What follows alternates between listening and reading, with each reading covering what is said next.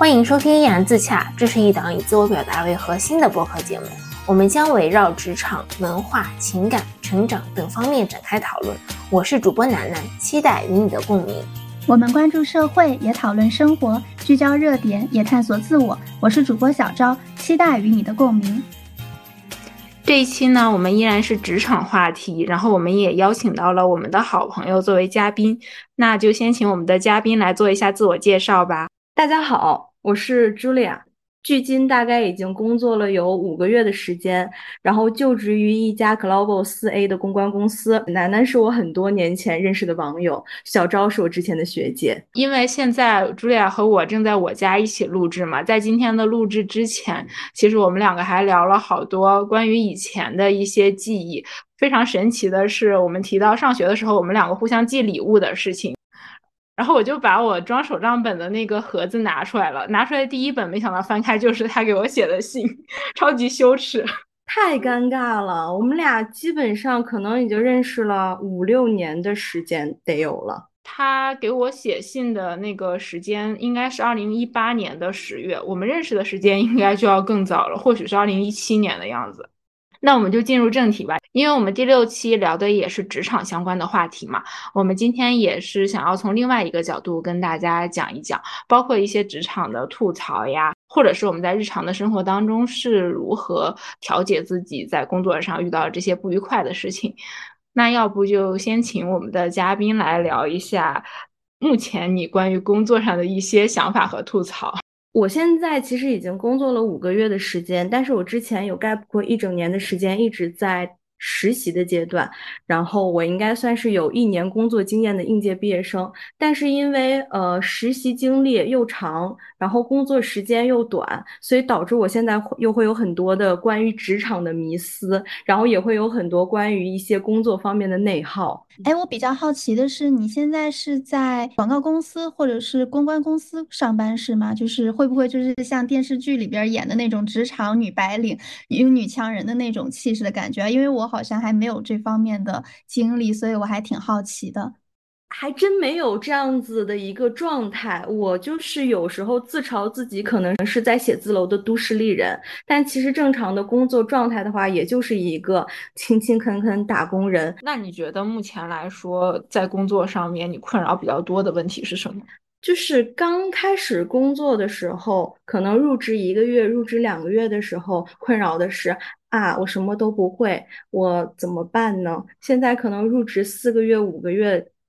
的状态，可能困扰的就是我还是什么都不会，但是我怎么该提升自己呢？以及可能现在处于一个职场的一个新手的阶段，然后再有一个职场新手保护期，然后可能大家也许会理解我现在什么都不会，但是开始担心自己能力。达不到相关的一个要求，我度过这个保护期了之后，我还是没有提升的一些相关的焦虑。哎，我刚上班的时候也会有这样的想法，但是我后来是怎么样解决这个想法的呢？就是我摆烂了。在工作上当然是需要学习的，可是有一些上级他会拼命的去 push 我，就是他会告诉我，你要是不学你就完蛋了，你要是不做。我今天布置给你的工作，你就完蛋了。他们会以这个所谓的你离开了新手村之后，你的下场就会很惨的这样的借口来 PUA 你。其实他们有很多事情，就比如说，名义上说是他在带我们做事，但实际上他并没有教给我们什么，反而是把一些他们不愿意做的呀，什么脏活呀、杂活呀扔给这样的职场小白。你有这样的经历吗？对我现在可能一直处于这样一个状态当中，带我的人可能都是一些老鸟，然后我的直接加一的老板他可能非常忙，把我就扔给了他手底下的一些嗯同事来带我做这些事情，然后这些同事可能也不会说真正的。带我或者说帮助我提升的一个这样的状态，可能说是老板新给他分配了一个帮手，所以导致我现在工作上面会有很多一些内部的或者繁琐的事情是我在做的，而且这些内部繁琐的事情可能不那么容易出结果，且非常的内耗。我还比较好奇的一点是，因为我之前跟楠楠聊到她工作的时候，比如说有时候可能会加班，或者是领导提出一些不合理的要求。因为你们俩工作性质不太一样嘛，所以我还比较好奇，像呃公关公司这种加班情况是不是会比较相对严重一点呀？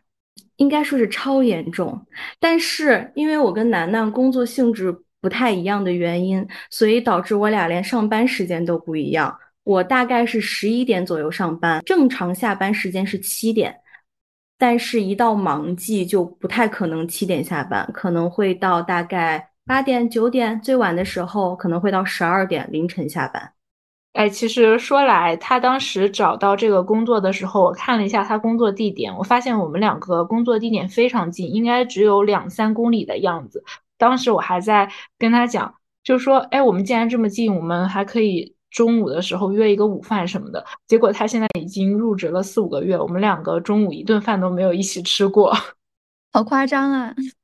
是的，就是中午的时候其实也是很忙碌的，就不管是他还是我，根本就没有办法从工作当中抽身出来，说是午休，其实是借着午休的名义被迫跟同事 social。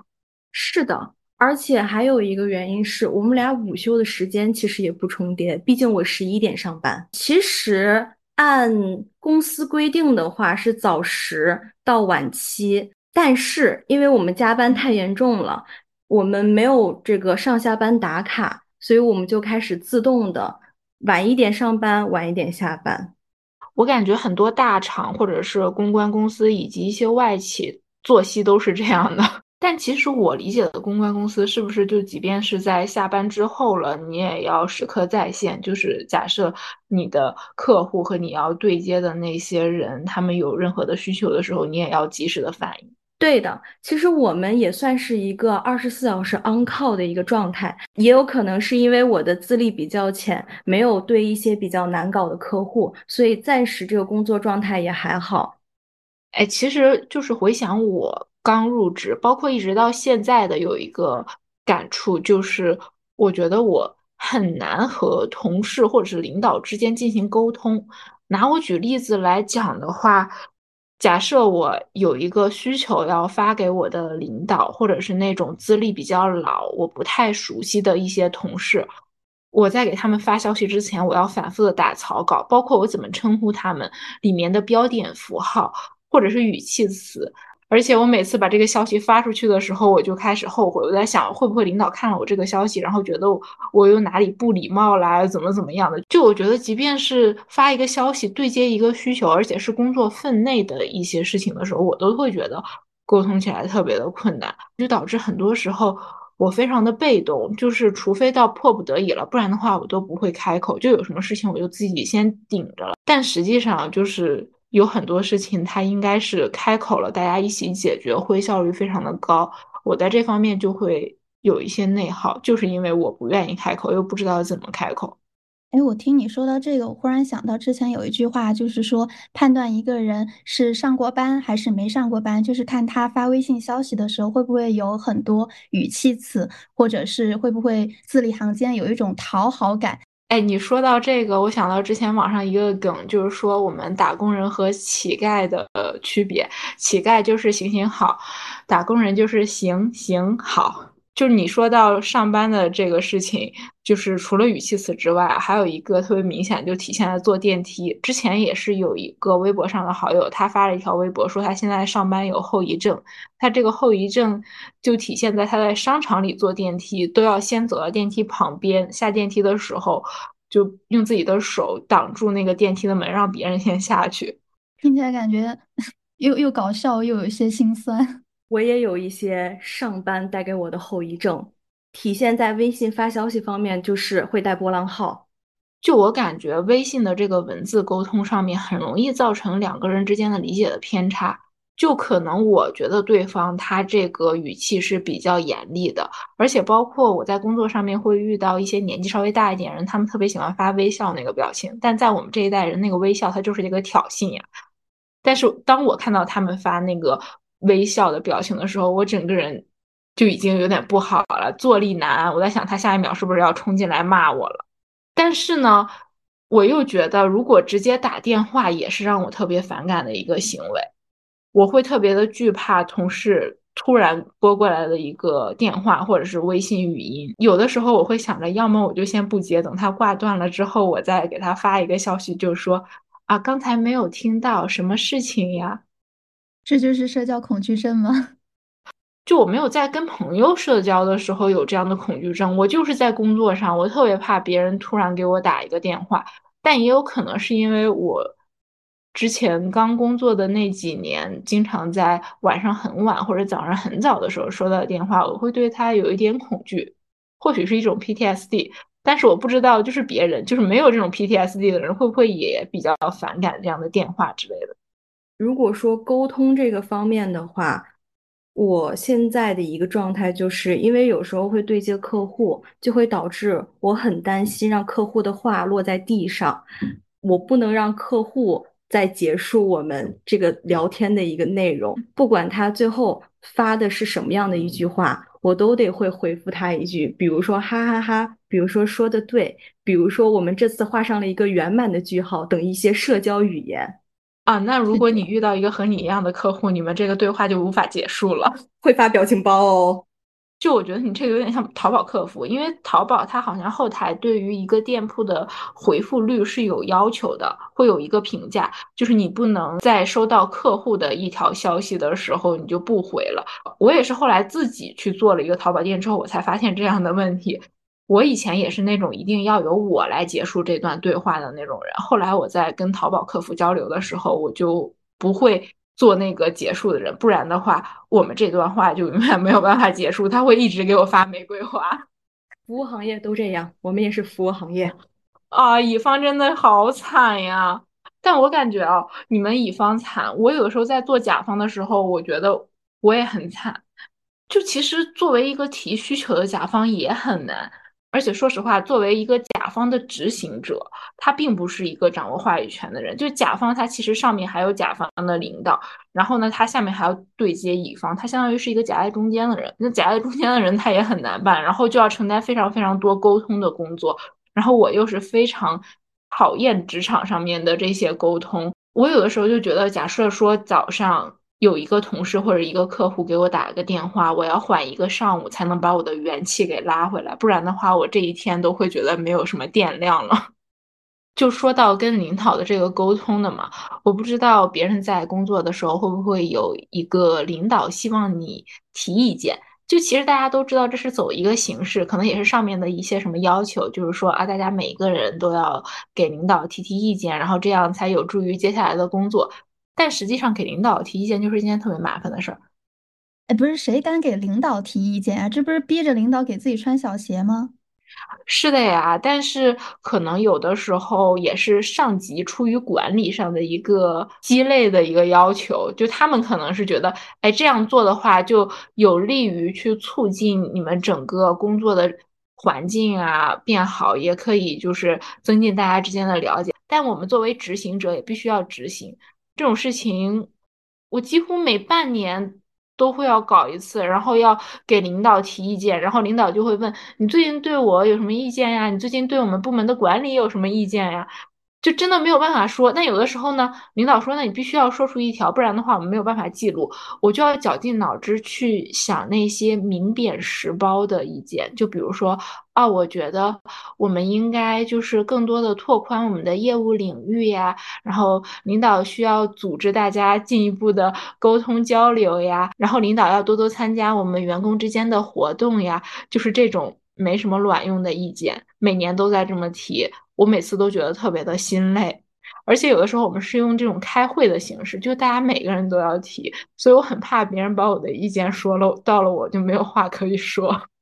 我觉得这样真的很为难员工哎，可能这个领导他确实想通过员工的嘴知道自己可能在管理上或许是不是有一些纰漏可以进行改善，但是他肯定也是不爱听不好听的话的，他这样做本身就是一个很拧巴的行为哎。是的，我觉得不管是出于领导想法，还是整个公司从上到下的一个政策，还是什么管理手段，这都是一件非常不 OK 的事情。嗯，也是有一点形式主义吧。就说到这个形式主义，在我的工作上，其实有很多所谓的利好员工的一些政策，我觉得也是形式主义。就比如说按调休这种事情来讲吧，我们调休的方案就是说，假设你加班了，你加班一个小时，你就可以积累一个小时的时长。当你下次你需要调休的时候，那你就可以用这个加班时长去抵。精神离职的那一期有提到，就是说。我请假其实是非常困难的，因为我之前的直属上级他会刨根问底的问我为什么请假，所以这就导致了我的请假羞耻。就明明我有假可以休，然后我也有充分的理由，而且是非常合理的。假设就是去看病啊，然后去办一些很重要的事情，或者是就是比如说去办个什么证，但是人家那个政府机关只有工作日才开门，我必须要工作日去办。有的时候他会要求我周末加班，但是我周末真的有事。我在周末请假的时候，都会有一种请假羞耻。我在这个时候也会反复的打草稿，我应该怎么样去讲才能够 让对方同意？就请一个假，我感觉这假我还不如不请了，因为请假我耗费的精力太多了，我可能要休好多天才能把我请假这句话说出口的代价来弥补回来。我也有这种感觉。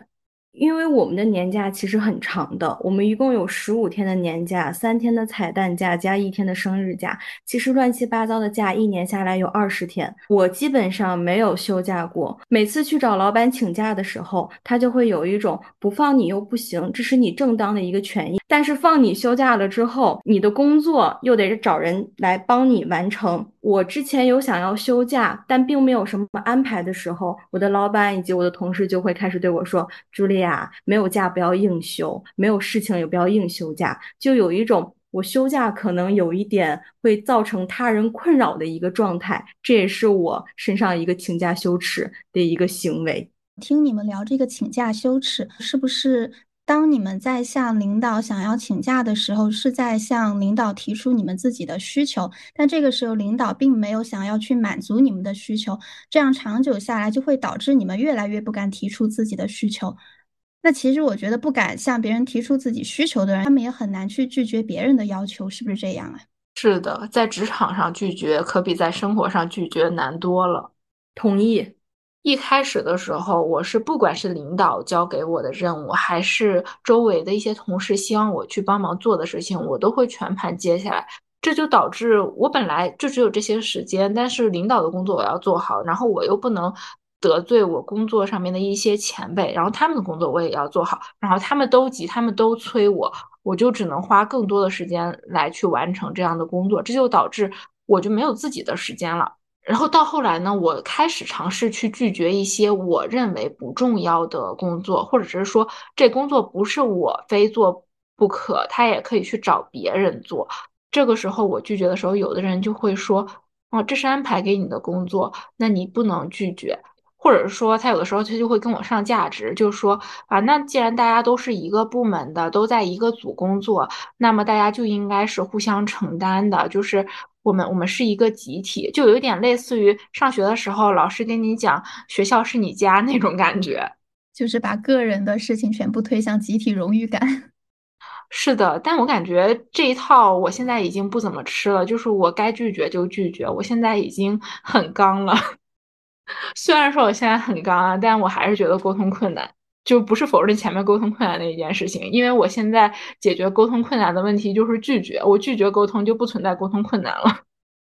说到拒绝同事或者领导的这些要求，我比较好奇，就是如果有同事来要求或者是请求你们帮他完成本来是应该他分内的事情的时候，这个时候你们是会怎么拒绝？还是说也会适当的帮他分摊一些工作量呀？我可能作为一个职场新人，我现在没有什么太大的资格说拒绝，这也是导致我最近比较内耗，昨天晚上喝大酒的原因。但是呢，也通过昨天以及今天整个状态想明白了，下个月 review 的时候就要去找老板拒绝，因为我现在做的工作比较琐碎和内耗，所以现在状态是工作做的多了我也不开心，工作做的少了我也不开心。工作做的多不开心的原因，主要还是因为觉得啊，比较琐碎，沟通成本比较高，然后也是一些没有价值的工作。工作少了让我不开心的原因，主要是因为，嗯，其实忙不是最累的，装忙是最累的。我这个真的是太能理解了，就是尤其是我在没有什么事情可以做的时候，但是我又没有下班，然后我就不能光明正大的去摸鱼，我就要一边摸鱼，然后又一边假装办公，就是有一种无实物办公的那种感觉。然后我现在解决类似的一个问题的办法就是，只要没有人看着我，那我就做自己的事情；只要是我办公室里面有别人，那我就再去真正的工作，就是合理安排时间嘛。那工作就这些，那我们肯定是要把工作做给领导和同事看了。这些肯定不能让领导听到呀！天呐，这公然摸鱼。但是谁知道他们是不是也这样的呢？就是他们只是在我们面前工作，然后他门一关，他自己谁知道他在干什么呀？换位思考，我觉得我领导和同事他们也不喜欢工作，他们也是迫于生计，谁喜欢工作呀？没有人喜欢工作吧？但是他们为什么要 push 我们来工作呢？是因为如果我们不工作，那他们的工作就出了问题，然后就会有别人来向他们追责，他们这个时候就会非常的难办，所以他们不得不给我们的工作上价值，也就是通过 PUA 我们，然后来达到他们自己的目的，让他们升职加薪。除了大领导，其他的也都是打工人。哎，其实听你们说到关于上班的这些印象，我忽然想到，就是我去年其实也短暂的上过几个月的班啦。那个时候，我觉得我整个人的状态就还蛮压抑、沮丧的，给我的感觉就是，好像一旦上了班，我的生活、我的时间就不属于我自己了。应该是去年四月份的时候，我还在公众号里边写到我那阵子上班的一个状态，我当时就写到说。工作后，我的生活就变成了记事本里每一页都一模一样的纸张。每天三分之一的时间贩卖给公司，另外三分之一的时间留给睡眠，再从剩下三分之一里边减去通勤、洗澡、吃饭，最后能留给我自己支配的时间呢，只剩下可怜的三个小时。我当时就想，三个小时能干什么呢？够我看一两部电影，写一篇文章，读半本书，或者是给朋友打一次电话，整理二三十张照片，或者是像更多时候那样，我就只是静静地躺在床上，摄取社交软件上的碎片信息。我后来反反复复的有回看过这个片段，我就在想，那个时候我好像过得确实不是很快乐，因为我觉得我就像。嗯，那个神话故事里边的西西弗斯，好像我通过贩卖自己的生活和时间来换取生存所需的一点儿薪水，我就觉得自己好像忽然间变得非常的不自由了。然后现在我虽然没有在上班了，就是已经脱离了那段时间那种状态和困扰，但是我还比较好奇，就是因为你们现在在上班嘛，你们平时是怎么处理工作和生活这两个平衡的？其实说到这个工作和生活的平衡，我觉得本质上就是无法平衡的。从我们打工人的角度上来讲，肯定是希望就一点加班都不要有。我下了班之后，工作上这些事情都不要来找我。但是实际上，真的非常少见这种情况。要什么神仙工作才能够做到这一种啊？就只能是说，希望我的工作不要过多的侵占我个人的时间，这样才能够达到一个相对的平衡。但实际上，绝对的平衡。只要我在上班，只要我上一天的班，我就达不到这样的平衡。以及可能现在我还是一个刚刚开始工作的一个状态，所以我会觉得，一方面我又想努力工作，比如说通过加班，或者说通过一些做有意义的事情来使自己提升在工作方面的一个价值，但一方面有时候会觉得，我是不是被这整个。比如说，包括薪水或者说晋升的这样的一个价值体系，无形之中的 PUA，导致我想变好就要从加班或者说拉长自己的工作时间，以及包括什么不敢休假这些方面来提升自己的一个在工作当中的时间，达到学习的一个目的。但是慢慢也会想清楚，说好我要在工作中学习，但是我没有那么必要的说在工作里找意义，我的意义应该从生活中来寻找。嗯，说到这个个人价值和意义，其实我的一些领导也经常会跟我们讲，就是说，哎，你要在工作里面实现自我价值呀，你们要努力，你们要拼，你们要奋斗，才能够变得更好。那如果你们现在不奋斗了，那等到你们三四十岁的时候怎么办？还说什么工作当中最重要的就是你刚开始工作那五年，如果这五年你们不抓紧了，那以后你们就基本上定型了。就经常会说这样的话，但我是能够理解他们为什么要讲这样的话的，因为他们需要我们这些年轻人来拼了命的干活，所以他们就需要这种 PUA 的话术，他们也有一定的压力在。也是他们的上级来把这样的压力传递到他们的身上的。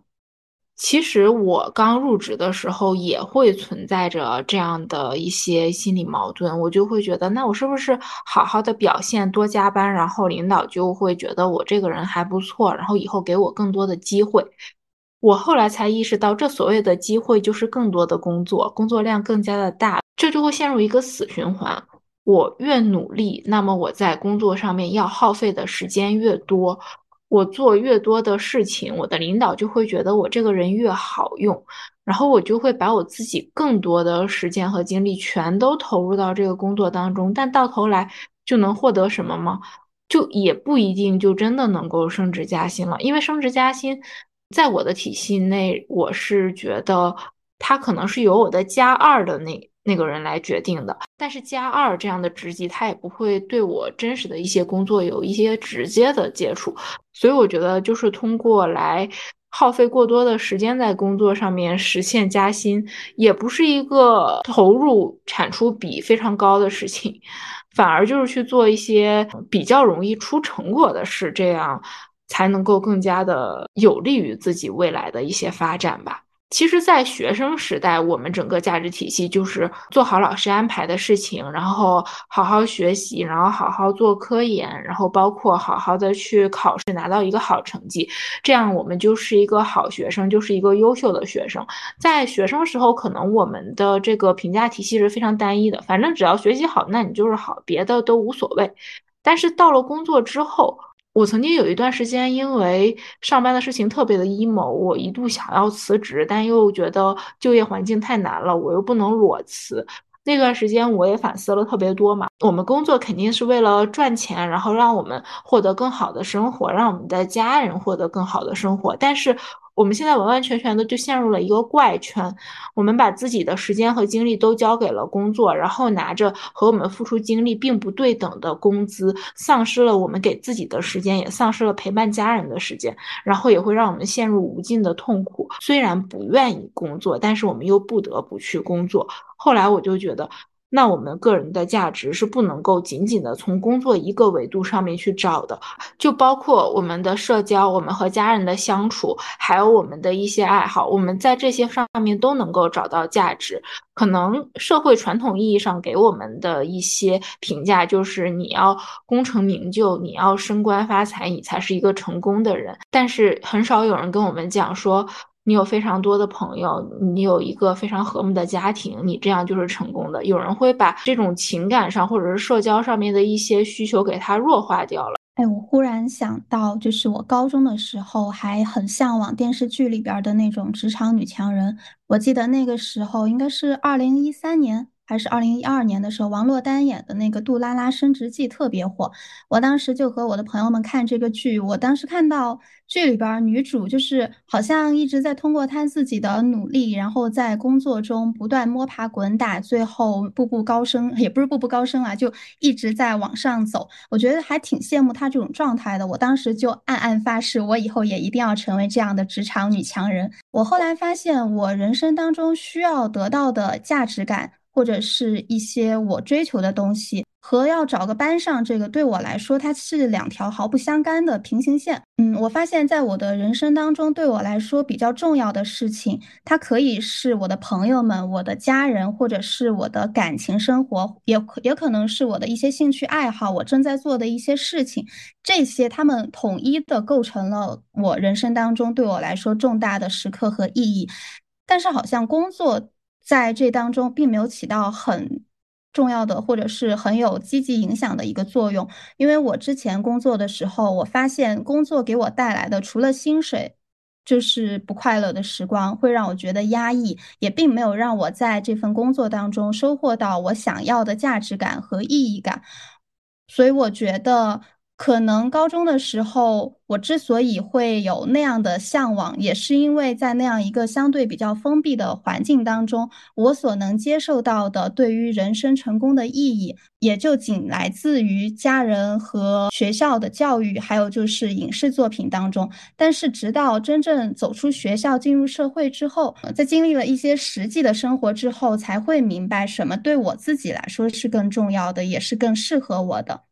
我现在也在开始尝试着不在工作中来寻找意义，开始在一些快乐的生活中寻找意义。我工作之外的生活可以做一些有意思的事情，创造一些我认为有价值的小东西，以及包括见朋友呀，以及包括跟我的学姐以及楠楠录播课呀，都是我认为可以寻找快乐以及有意义的事情。工作之外的生活才是人生当中的高光与重点。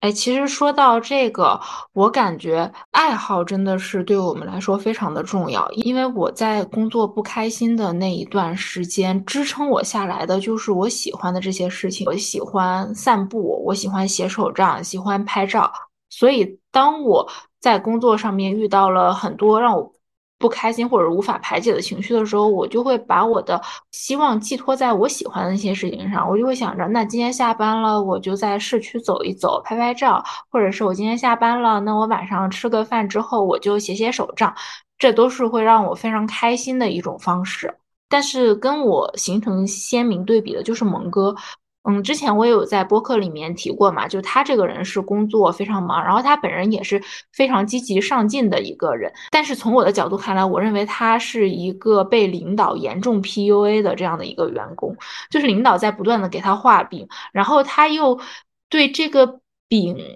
半信半疑。就一方面他是意识到领导是在给他画饼，但是一方面他又无法去拒绝这个饼，所以就导致。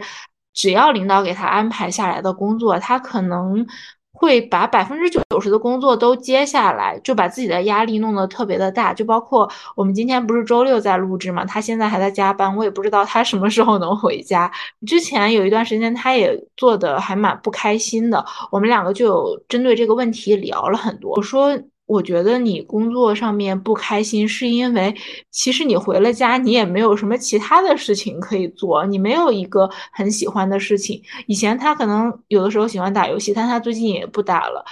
就他整个人的生活，除了吃饭、睡觉和休息之外，就是工作。他没有一个爱好能够让他去排解。由于工作产生的这些糟糕的情绪，就导致他的压力和他的糟糕的情绪积压的太久了，就会有一点绷不住了。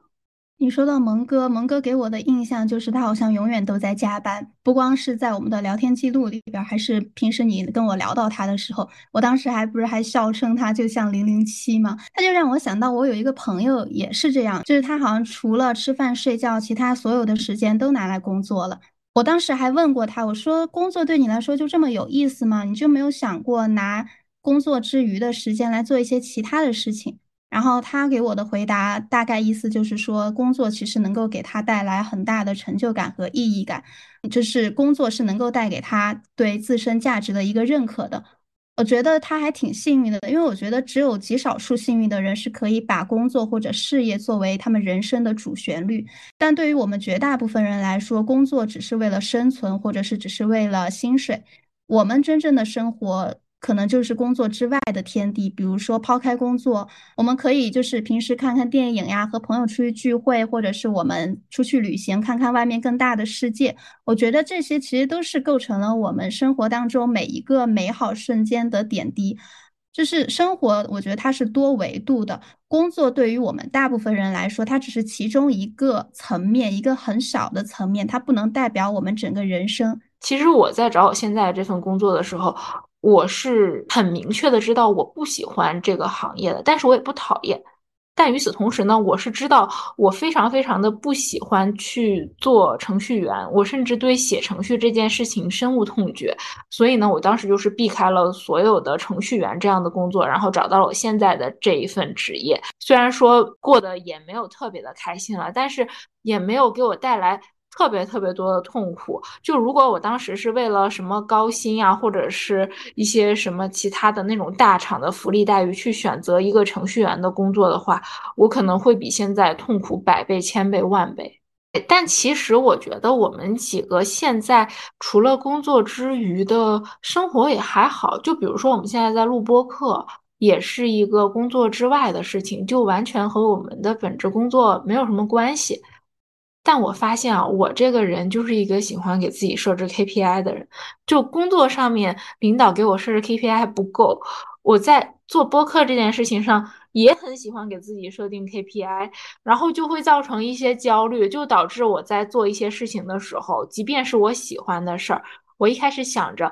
反正就是大家都喜欢这件事情，做这件事情是一件很有意义的事儿，大家就正常去做就好了。等我真正开始做的时候，我就会非常焦虑，压力特别的大。尤其是上一期我们录那个书影音的时候，咱们两个简直就是在做 pre。是的，找到那种久违的痛苦感。我也不知道我这是一种好事还是坏事，因为我真的会不知不觉的给自己设置着 KPI，但也有可能是因为我的那个 J 型人格拉的太满了，就是我做什么事情我都要做计划，然后我一定要有一个反馈，而且我是特别喜欢量化的。假设我们今天录的这个播客，我会对它有一个。满意度就满意度，它如果是一百分的话，那我会在录完之后我会评价一下啊，那今天这个播客在我心里面是多少分啊？我会无时无刻给自己这样的压力，反正就导致在做生活当中的一些事情的时候，也会觉得有一点被工作上面那个思维给影响到了，非常需要来切断我的工作和生活。说到这个切断工作和生活，我想到前阵子我还在小红书上看到有一个说法，就是说。打工人下班回家解除疲惫的第一件事儿就是先洗澡，因为洗澡它可以把你的这个工作时间和休息时间在情绪上做一个隔断。他说，洗澡是可以改善人的情绪的，消除白天的一个疲惫感，同时还可以避免把外面的细菌带到带到家里的沙发和床上，对皮肤也好。最重要的是，我觉得它传达的就是在洗完澡之后，我们才能够真正的感受到一种一种放松。这种放松可以让我们从在公司。啊，辛辛苦苦上班，或者是那种神经紧绷的压力状态下，回到在家时候的那种放松、惬意、舒服的状态。我觉得他这个观点还挺有意思的，就确实，我觉得大家可以试一下，就下班回家之后先洗澡。哎，我之前也看到过这样的说法，但是在我身上实操下来是非常难的，因为前面也说了，我喜欢给自己设置 KPI，就我。下班之后这个时间，我也要给自己详细的列，然后我又是觉得我就应该去保持自律，如果我不自律的话，我会浑身的难受。所以我下班回家第一件事情可能是去纠结我今天到底要不要运动。就如果不运动，可能拖着拖着就已经到了九点多，然后我就会陷入一种特别特别糟糕的情绪。而且前一段时间我不是也跟你说，我觉得我最近的。状态不太对，我也不知道为什么整个人都这么低沉。直到上周四的时候，我晚上回家做了一个四十分钟的有氧操，然后等我跳完操，我洗完澡，我跟你说，我好像又活过来了。原来是因为我一直在内心里面谴责我自己为什么这么懒惰，就感觉我这个人在工作的时候被领导 PUA 还不够，回家还要给自己上这样的 套。但是我是那种一下班回家第一件事就会洗澡的人。而且我每次洗澡之前会，比如说卸完妆，然后洗完澡才开始吃饭，然后这个时候我还我才会觉得哦，吃饭了，开始自己的一个时间状态，才开始从整个工作的状态中抽离。就我个人而言，我觉得洗澡确实是会像小昭说的那样子，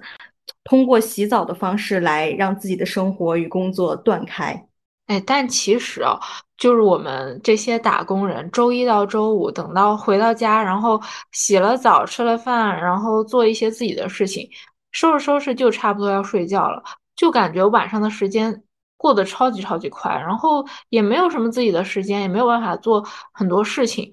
然后到了周末，我说的是在双休的情况下哦，就可能要花周六一整个上午的时间先来补一个觉，就是。就因为可能平常睡眠也不是很充足，然后好不容易星期六可以不用去上班了，就想要晚一点起，然后下午可能又想着来收拾一下家里，做做家务，这样一天就已经过去了。然后这还是没有社交的情况下，有的时候我可能还想要跟朋友一起出去玩一玩呀什么的，就感觉周六周日两天也没有办法真正的获得休息。呃，就前一段时间啊，我在小红书上面刷到了好多类似于什么延长周末的 tips。有人说，其实没有必要，就是把你家里面日常的这些琐事都安排到周末来统一的处理。就比如说什么擦地呀、擦台面呀、整理衣服，然后什么收拾厨房这种东西，就是你要都给它放到周六一天来做的话，你可能要做三四个小时，然后做完了你又非常累，你也需要花更多的时间来休息。而且它会压榨你周末的时间，然后有人就会建议说，你把这些家务劳动给它切分一下，比如说我星期一晚上就给我们家里面整个拖一个地，然后认真的清洁一下，然后星期二去洗衣服呀、叠衣服呀，就把这些家务劳动给它分散开来。这样每天也不会非常的累，周六的话也会有更多的整块的时间让自己去做一些更加有意义的事儿。然后还有一个方法就是说，可以从星期四、星期五的晚上就开始去约朋友出来社交。就其实有的时候我会感觉，星期四的那个晚上度过了之后，星期五白天，即便是在上班，即便是在做一些。自己非常不喜欢的工作，我也会觉得非常的开心，因为有盼头。所以我觉得有的时候在工作日的晚上跟朋友们约出来去吃饭什么的，也是一件特别有盼头的事儿。就比如说我星期五的晚上跟朋友一起出来吃饭，其实我的周末是从星期五就已经开始了，第二天是星期六，我会我会感觉到，哎，我还有两天可以休息来做自己的事情，这样的感受是非常好的，就不会像以前那样花一整天来收拾家里。而且收拾家里的时候，我也会有所拖延，就导致一下子就占用了非常多的时间。然后我还要再用一天的时间去休息的话，等到下周一，我会觉得，哎，我好像也没有做什么有意义的事情，这样就是一个恶性循环。因为我觉得你说这些小 tips 还挺有用的，就是它的原理应该就是把周六周天这种休息时间作为一个整块的时间，而不是像之前如果我们是把比如说家务这些也挪到周六周天的话，就会让周六周天这个休息时间变得碎片化。但碎片化的休息其实还很难让我们的身体和大脑进行彻底的放松的。是的，而且说实话，我们在周一到周五的这个工作日的时间里面，就是没有办法拥有自己的一整块的时间的。但是，如果我们真正的想要去做自己热爱的事情，或者是想要在工作之外的地方来提升自己的话，就是需要那种比较整块的时间，让自己静下心来去做。比如说，我们的嘉宾他最近就在做一些。需要整块的时间来提升自己的事情，你可以讲一讲吗？从我去年大概十月份回国到到现在，一直在上我的韩语课，每周日下午两点到五点半要上三个半小时的韩语课。我觉得这种能一直把学习的习惯坚持下来的还挺好的，听起来就是感觉虽然是在上班，但是生活仍然是有一个向上的这种趋势的，一直在不断的提高自己。整个人的能量是在往上走的。哎，你说到这个，我也感同身受，因为我在上学就读研那段时间，一直有在学日语嘛。但是我上班了之后，我就把日语这件事情给放下了，因为真的就觉得没有时间。再加上我们刚上班的那段时间，一直都单休嘛，每周就只能休息一天，这就导致我完全没有办法去真正的在我自己想要去提升的那些领域来做一些事情。然后就导致，其实我现在英文水平，我觉得也是非常的差的。就是我也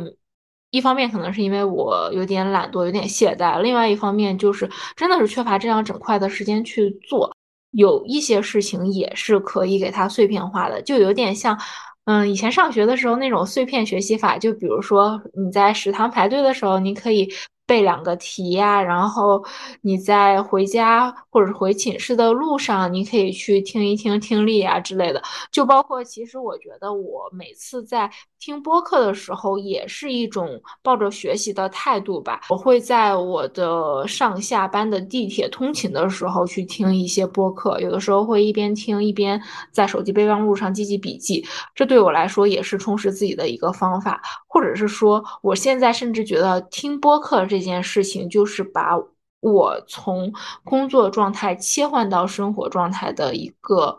开始键，就是我一按下那个播客的播放键了，哎，我下班了。但是播客的话，对于我来说是开启上班的一个按键。我会从每天早上睁眼化妆的时候开始听播客，然后通过一个播客来打开我精神精力满满的一天，然后让我开始集中我的注意力工作。哎，其实我还想再补充一下，就是延长周末的一个方法。因为有一段时间，我发现我周末就是特别的喜欢赖床，就比如说周六周日，我可能要睡到中午才起来，这就导致我原本是双休，活生生的让我赖成了一个单休，是休息到了，但我好像也没有通过这个周末做什么有意义的事情，对于我这种人来说，就是一种深深的愧疚感。然后后来的话，我。周末就会尽量的减少这样赖床的可能性，就尽量的周五和周六的晚上也不要去熬夜，然后周六周日早上醒来的时候也不要太晚，就不要睡到什么十点十一点，最晚就九点钟我也要起床了。这样的话对我来说其实是有完整的一天能够让我去把握的。嗯，其实其实说白了，我感觉我们这个工作本质上还是通过贩卖自己的时间，然后来获取一定的薪资，然后让自己过上更好的生活。所以说，我们的重点还是应该放在生活上面嘛。我现在对待工作的态度就是，呃，给我发点钱，然后顺便帮我缴纳五险一金，然后给我一定的保障，让我能够有饭吃、有房子住，这样就够了。然后至于同事的话，我一开始会特别的把同事当回事儿，虽然现在我有的时候也会觉得他们沟通困难，但是如果是跳脱出来这个体系，站在一个第三个人的视角来看我现在的状态的话。是可以把整个人生当做一个升级打怪的一个游戏，而我遇到的这些领导和同事，他们都是这个游戏中的 NPC 而已，他可能只是用来帮助我来解决我当下这个阶段里面所面临的一些任务，或者是他们是给我发任务的这个人，所以我觉得。既然游戏里面 NPC 都不是一个很重要的角色，在生活当中的这些 NPC，我们就更加的不用去在意了。所以，所以我觉得还是更多的去关注生活里面我们在乎的那些事情和人，把精力都放在这个上面，把工作当手段而不是目的。我是觉得之前我一直在追求快乐，但现在我觉得我还挺想追求人生的价值和意义的，因为我发现。我的快乐其实很大部分也会来自于我的价值和我人生的一个意义。我觉得我这辈子应该都不会再上班了，但是我依然会让我的生活充满意义、充满价值和快乐。就包括虽然虽然没有上班的打算，但是。我在做自己的自媒体，我也在和楠楠做这档播客。之后，我也会和我的好朋友一起开工作室。就是我觉得我们每个人都有自己人生的价值，都有自己未来的方向。所以，只要认识到我们自己是谁，